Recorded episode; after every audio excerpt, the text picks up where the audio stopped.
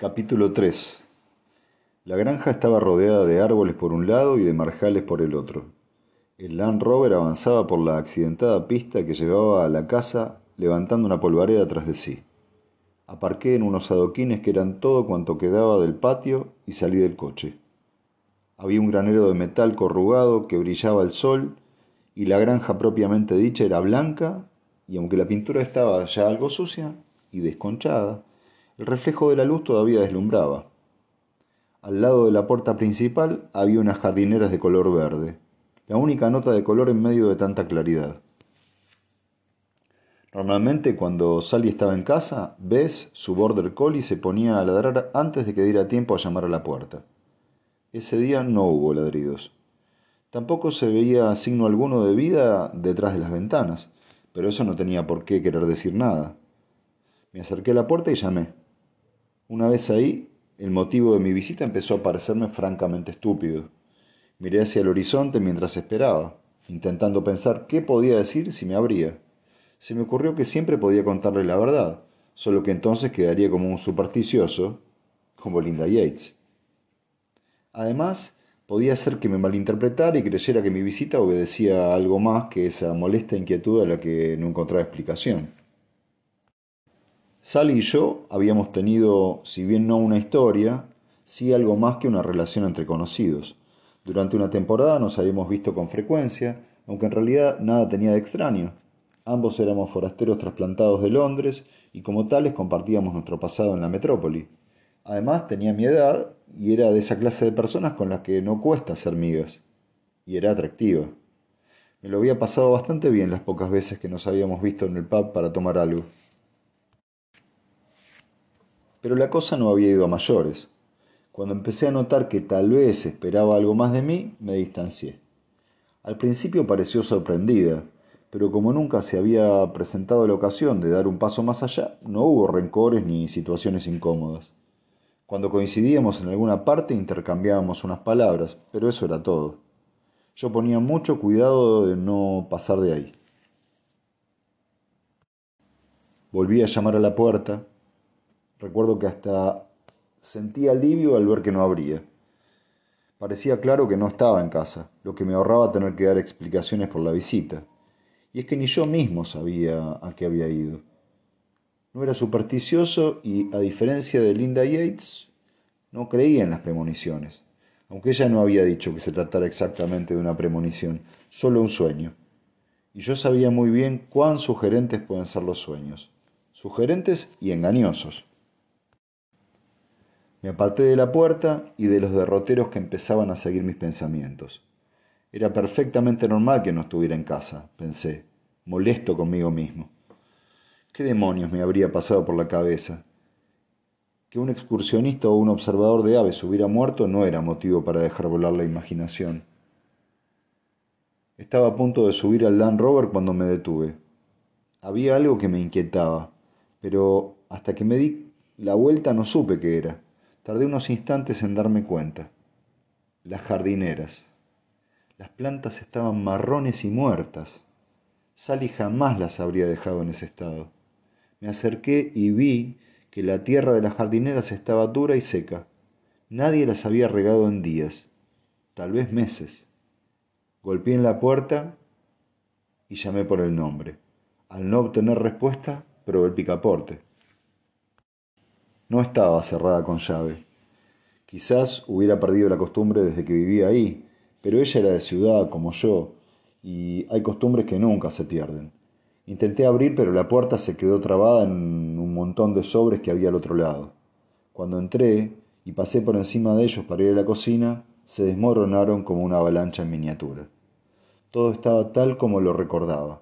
Paredes de alegre color limón, muebles rústicos, y algún que otro detalle que delataba que no había logrado deshacerse totalmente del influjo urbano, como el exprimidor eléctrico, la cafetera de acero inoxidable y el botellero bien surtido de vino.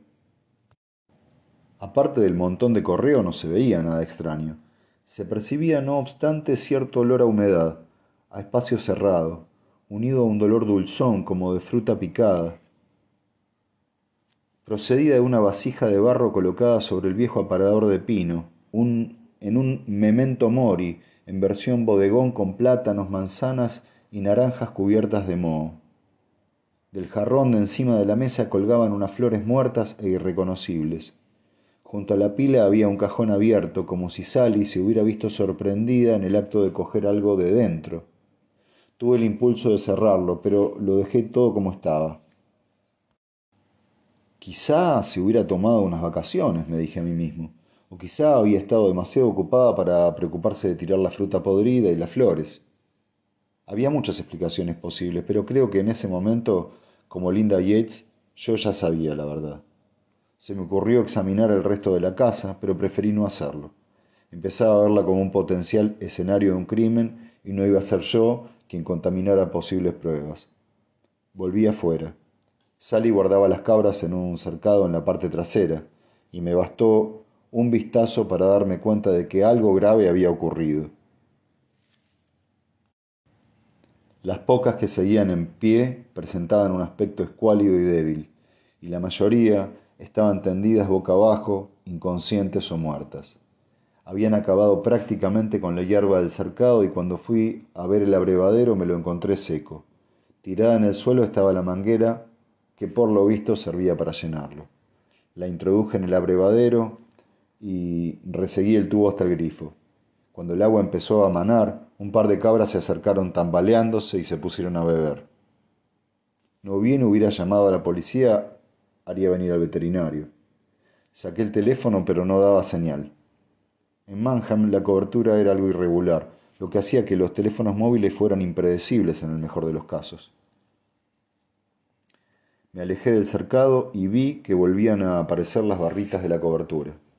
Me disponía a llamar cuando me fijé en que detrás de un arado medio oxidado había un pequeño bulto oscuro. Fui a ver qué era estaba tenso porque extrañamente creía saber de qué se trataba. El cuerpo de Bess, el border collie de Sally, yacía sobre la hierba seca. Parecía encogido y tenía el pelo sucio y apelmazado. Espanté a las moscas que se habían acercado a inspeccionar mi carne fresca y me di la vuelta no sin antes ver que el perro tenía la cabeza casi cortada.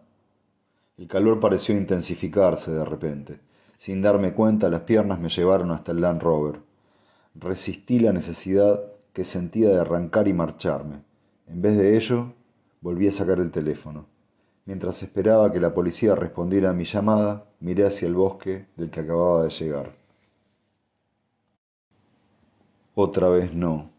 Aquí no, pensé. Oí una vocecita al otro lado del teléfono.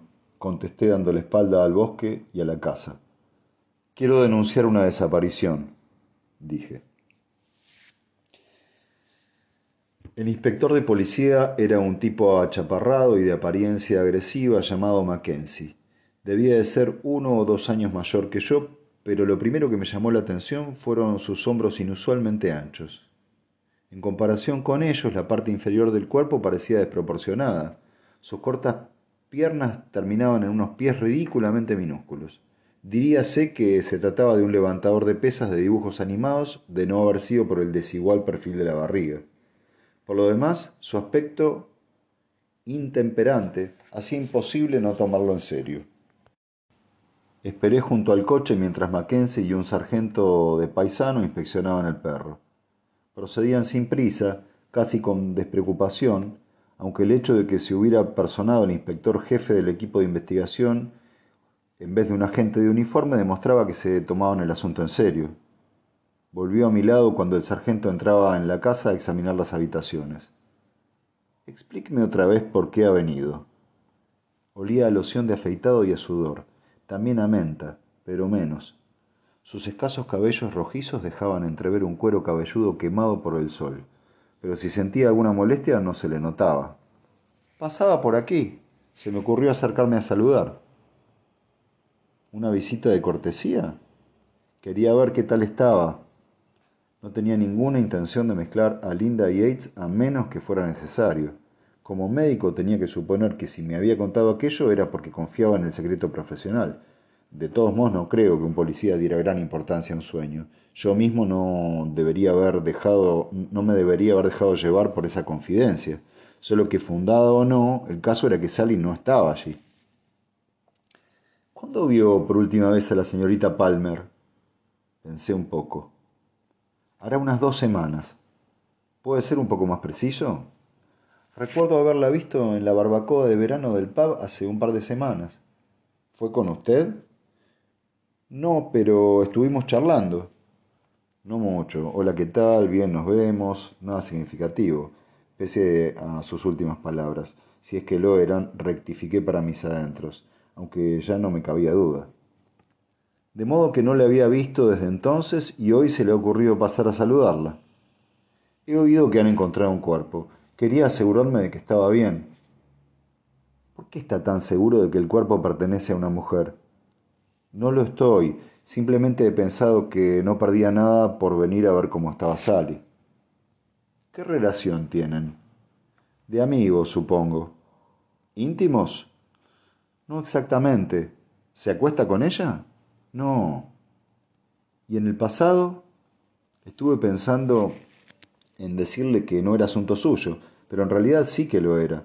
El derecho a la, intimidad, no cuenta gran cosa en este tipo de situaciones, y eso yo lo sabía muy bien. No.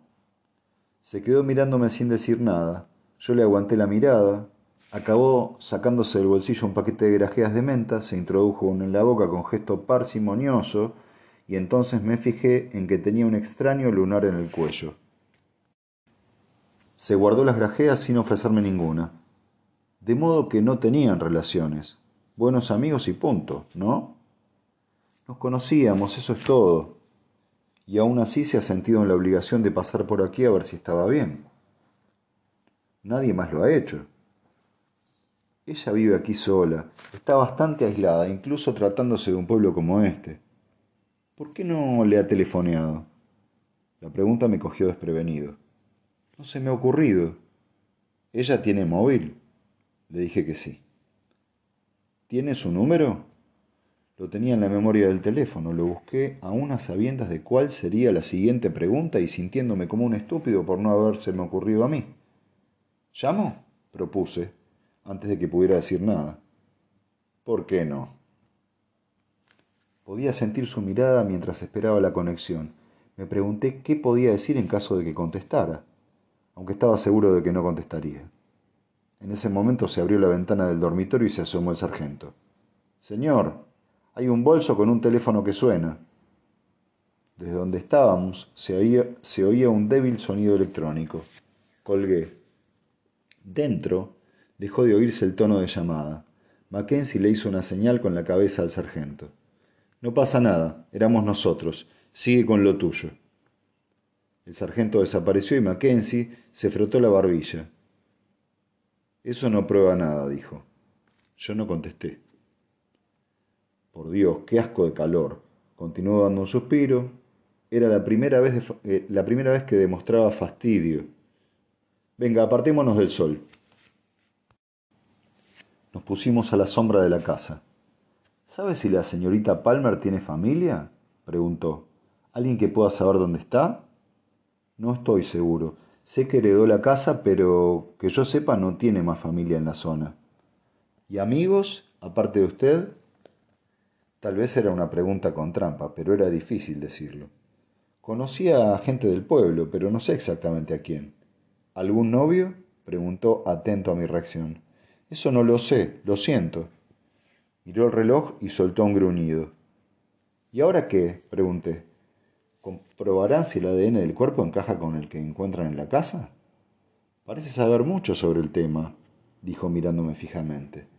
Noté que me ruborizaba. En realidad no. Fue un alivio que no siguiera preguntando. De todos modos, no sabemos todavía si esto es el escenario de un crimen. Lo único que tenemos es una mujer que podría, haber, eh, podría estar desaparecida o podría no estarlo. No hay nada que la relacione con el cuerpo que han encontrado.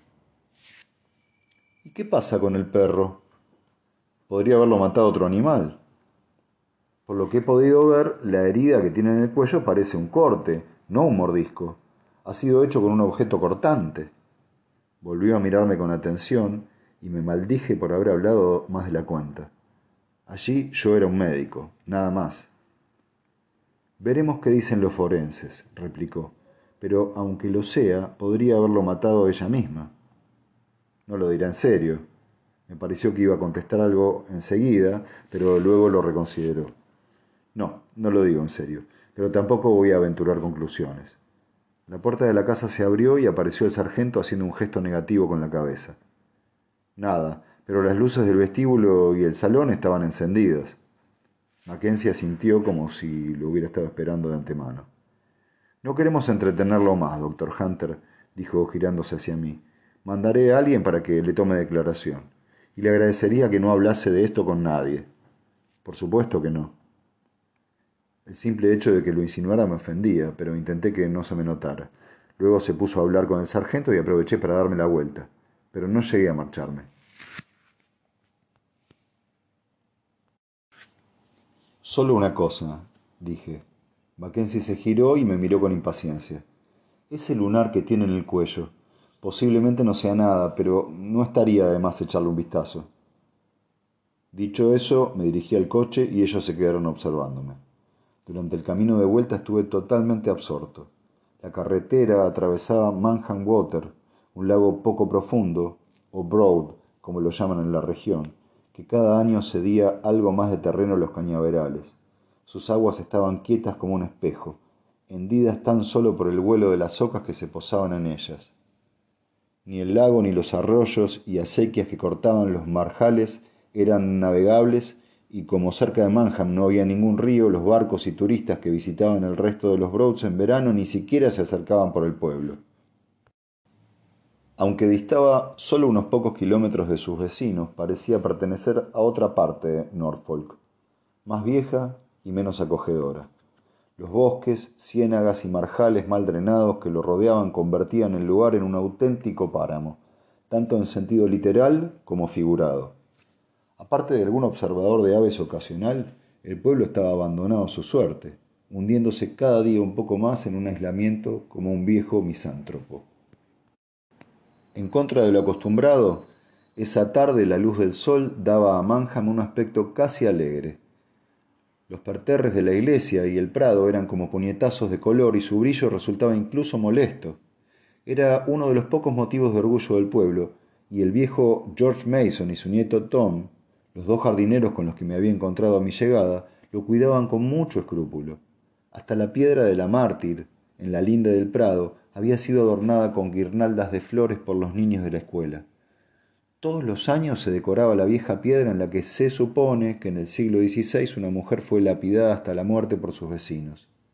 Cuenta la leyenda que había curado a un niño con parálisis y que por ello fue acusada de brujería. Henry bromeaba diciendo que solo en Manhattan podía martirizarse a alguien por hacer una buena acción y que debía servirnos de ejemplo a ambos. No me apetecía volver a casa, así que me fui a la consulta. Iba a menudo, aun cuando no hubiera necesidad. A veces en casa me sentía solo. En la consulta, en cambio, y a falta de otra cosa, siempre tenía el consuelo del trabajo. Entré por la puerta trasera que conducía a la pequeña clínica.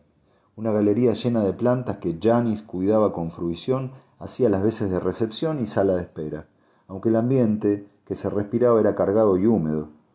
Parte de la planta baja comprendía las dependencias privadas de Henry, pero estaban al otro lado de la casa, que era lo bastante grande como para que cupiéramos todos. Yo ocupaba ahora su viejo gabinete, y cuando me encerraba en él, el olor a madera antigua y a cera tenían en mí un efecto sedante. Pese a haber trabajado en el gabinete casi cada día desde mi llegada, la huella de Henry seguía siendo más palpable que la mía a causa del cuadro con la escena de casa, el escritorio de tapa corrediza y el sillón de piel estilo capitán. Sus viejos libros y revistas de medicina llenaban los anaqueles, pero también había lecturas menos propias de un médico rural, volúmenes de Kant, de Nietzsche, y una balda entera ocupada por libros de psicología, uno de los pasatiempos de Henry. Mi única aportación al gabinete era la pantalla de ordenador de encima del escritorio, una innovación a la que Henry había accedido a regañadientes tras meses de intentar convencerlo. La lesión nunca lo dejó reincorporarse plenamente al trabajo. Al igual que la silla de ruedas, mi contrato había ido adquiriendo carácter de permanencia con el tiempo. Al principio lo renovó, pero cuando fue consciente de que no volvería a ejercer en solitario, lo cambió por un contrato de asociación. Incluso el Land Rover Defender que conducía había sido suyo. Era un verdadero todoterreno automático adquirido tras el accidente de coche que lo había dejado parapléjico y había matado a su mujer, Diana. Su compra había sido una forma de reafirmarse cuando todavía vivía con la esperanza de volver a conducir y caminar. Pero la esperanza no se cumplió ni se cumpliría, en opinión de los médicos. Imbéciles, les dan una bata blanca y se creen Dios, solía decir en tono de mofa. Al final, sin embargo, incluso Henry tuvo que darles la razón. Así fue como me quedé no solo con el Land Rover, sino también con su parte del trabajo. Al comienzo nos repartíamos las tareas a partes más o menos iguales, pero cada vez tenía que delegar más cosas en mí. Eso no evitaba que a ojos de los pacientes él siguiera siendo el doctor de verdad. Pero pronto dejó de importarme. Para la gente de Manham yo era todavía un recién llegado y tal vez lo sería para siempre. Intenté visitar unas páginas web sobre medicina, pero hacía demasiado calor y no conseguía concentrarme. Me levanté y abrí las ventanas. El ventilador de la mesa ronroneaba removiendo el aire espeso sin enfriarlo. Incluso con las ventanas abiertas la diferencia era puramente psicológica. Me quedé mirando el jardín. Estaba reseco como todo. Los arbustos y la hierba estaban visiblemente marchitos. El lago llegaba hasta el borde del jardín, separado de él tan solo por un muro de contención incapaz de retener las inevitables crecidas de invierno. Amarrado a un pequeño embarcadero estaba el viejo bote de Henry. No era más que un bote de remos, pero era todo cuanto permitía la poca profundidad de Manhattan Water. No era el Solent, precisamente, y de hecho algunas zonas no eran lo bastante profundas o tenían demasiados juncos para ser practicables. Pero a ambos nos gustaba salir a navegar. Sin embargo, ese no era un buen día para izar velas. Las aguas del lago no se movían lo más mínimo. Desde donde yo me encontraba, Solo se veía un distante grupo de juncos que separaban el agua del cielo. Todo lo demás era agua y ausencia. Un vacío que, según el estado de ánimo, podía resultar relajante o desolador. Ese día no me parecía en absoluto relajante. Creí haberte oído. Me di la vuelta y vi a Henry entrando en la estancia impulsándose con la silla de ruedas. Está arreglando un par de cosas, dije volviendo a poner mis pensamientos en orden. Esto parece un horno, murmuró mientras se detenía delante del ventilador. De no ser porque no podía valerse por las piernas, era la viva imagen de la salud. Pelo blanco, rostro moreno y ojos vivos y oscuros. ¿Qué es eso de que los Yates han encontrado un cadáver? Janis no hablaba de otra cosa a la hora del almuerzo. Por lo común, los domingos Janis servía lo mismo que se hubiera cocinado para ella, Henry insistía en que era capaz de prepararse el almuerzo de los domingos él solo, pero la verdad es que no, podía no ponía mucho empeño por su parte. Janice era una buena cocinera y yo sospechaba que sus sentimientos para con Henry, Henry excedían los de una simple ama de llaves. Era soltera y algo me hacía pensar que el poco aprecio que le tenía a la difunta esposa de Henry respondía sobre todo a los celos, aunque más de una vez había insinuado algo acerca de un antiguo escándalo. Yo le había dejado bien claro que no me interesaban los detalles. Aunque el matrimonio de Henry no hubiera sido el idilio que él parecía recordar, no tenía ningún interés en escarbar en las habladurías. Por lo demás, no me sorprendía que Janis supiera lo del cuerpo. A esas alturas la noticia debía ir de boca en boca por medio pueblo. Estaba en el bosque de Farnham, le dije. Un observador de pájaros, seguramente, de esos que van por ahí triscando con la mochila con este calor. Seguramente. Henry enarcó las cejas al oír el tono de mi voz. ¿Qué insinúas? No me digas que tenemos un asesino. Eso le daría un poco de vida al pueblo. Su sonrisa desapareció cuando vio que yo no me sumaba a la broma. Algo me dice que no debería bromear. Le conté lo de la visita a la casa de Sally Palmer con la esperanza de que, al explicárselo, la posibilidad, la posibilidad me parecería más remota, pero no fue así. Dios bendito, exclamó Henry cuando terminé. ¿Y la policía piensa que puede ser ella? Ni lo afirman ni lo niegan. Supongo que todavía no pueden saberlo con seguridad. Señor, qué desgracia. Puede que no sea ella. Claro, puede que no, admitió, aunque pude ver que sus esperanzas eran tantas como las mías. En fin, no sé tú, pero yo necesito un trago. Ahora no, gracias. ¿Te reservas para el Lamb? El Black Lamb era el único pub del pueblo. Iba allí a menudo, pero sabía que esa noche el tema de conversación no sería de mi agrado. No, creo que esta noche me quedaré en casa, respondí. Mi vivienda era una vieja construcción de piedra en las afueras del pueblo. La compré cuando parecía seguro que después de todo iba a quedarme algo más de seis meses. Henry me había invitado a quedarme a vivir en su casa, y Dios sabe que en Bank House había espacio para todos. Solo la bodega ya era más grande que mi hogar, pero necesitaba mudarme a una casa propia para tener la sensación de que podía echar raíces y dejar de sentirme un simple inquilino. Por otra parte, por más que me gustara mi nuevo trabajo, no quería vivir con él a todas horas. A veces me apetecía cerrar la puerta y marcharme con la esperanza de que el teléfono no volviera a sonar, por lo menos durante horas. Ese era uno de esos días.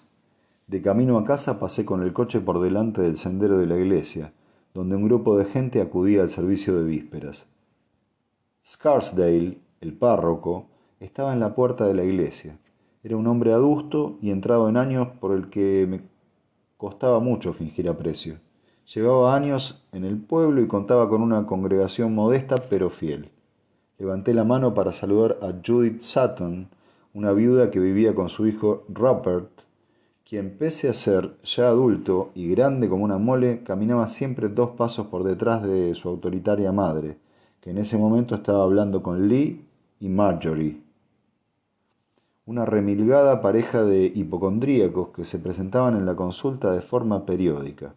Por lo visto creían que podía estar a su servicio las 24 horas del día, y crucé los dedos para que no me hicieran detenerme para una consulta informal. Pero esa tarde no me pararon ni ellos ni nadie. Aparqué en el espacio de tierra reseca junto a mi casa y me metí adentro. Olía un poco a cerrado, así que abrí las ventanas todo lo que daban de sí y saqué una cerveza de la nevera. Puede que no me apeteciera ir al LAMP, pero necesitaba un trago. Lo necesitaba tanto que guardé otra que guardé otra vez la cerveza y me preparé un gin tonic. Puse un poco de hielo en el vaso, añadí una rodaja de limón y me lo bebí ante la mesita de madera del jardín trasero. Fijé la mirada en el bosque, del otro lado del campo, y si bien la vista no era tan espectacular como desde la consulta, su efecto tampoco era tan sobrecogedor. Me tomé mi tiempo antes de apurar el gin tonic y luego me preparé una tortilla que también me comí fuera. Por fin el calor empezaba a remitir, me quedé sentado a la mesa contemplando cómo el cielo se oscurecía y las estrellas empezaban a aparecer tímidamente. Pensé en que debía de estar pasando a unos pocos kilómetros de, de casa, en el trasiego que debía de haber a esas horas en el apacible trozo de bosque en el que los hermanos Gates habían hecho su hallazgo. Intenté imaginarme a Sally Palmer, a salvo y riendo en alguna parte como si por el hecho de imaginarlo tuviera que hacerse realidad. Sin embargo, algo me borraba su imagen. Quería postergar el momento de irme a la cama e intentar dormir, así que me quedé ahí hasta que el cielo se hubo vuelto de color índigo, atravesado solo por el brillo de las estrellas que parpadeaban en lo alto como un improbable mosaico de motas de luz muertas tiempo atrás. Me desperté sobresaltado, bañado en sudor y jadeando. Miré a mi alrededor, pero no tenía ni idea de dónde estaba. Entonces me di cuenta de que estaba desnudo junto a la ventana abierta del dormitorio, medio asomado y con la repisa clavándoseme en el muslo. Me aparté dando unos pasos inseguros y me senté en la cama. El revoltijo de sábanas blancas parecía brillar en la oscuridad. Mientras esperaba a que el corazón recuperara su ritmo normal, empezaron a secárseme las lágrimas que tenía en las mejillas. Había vuelto a tener uno de esos sueños. Había sido de los malos. Como siempre, me había parecido tan real que el despertar parecía la ilusión y el sueño la realidad.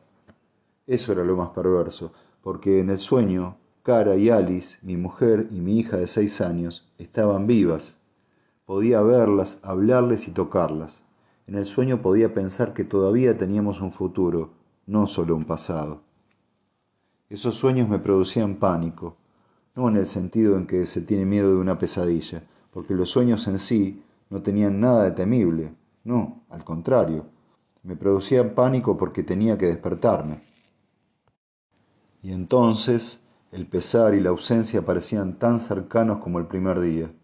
A veces me despertaba en otro lugar, mi cuerpo sonámbulo se movía sin yo tener conciencia de ello, y acababa encontrándome frente a una ventana, como ese día, o en lo alto de una empinada escalera, incapaz de recordar cómo había llegado hasta allí ni a qué impulso inconsciente había obedecido. Pese al calor empalagoso del aire nocturno sentí un estremecimiento.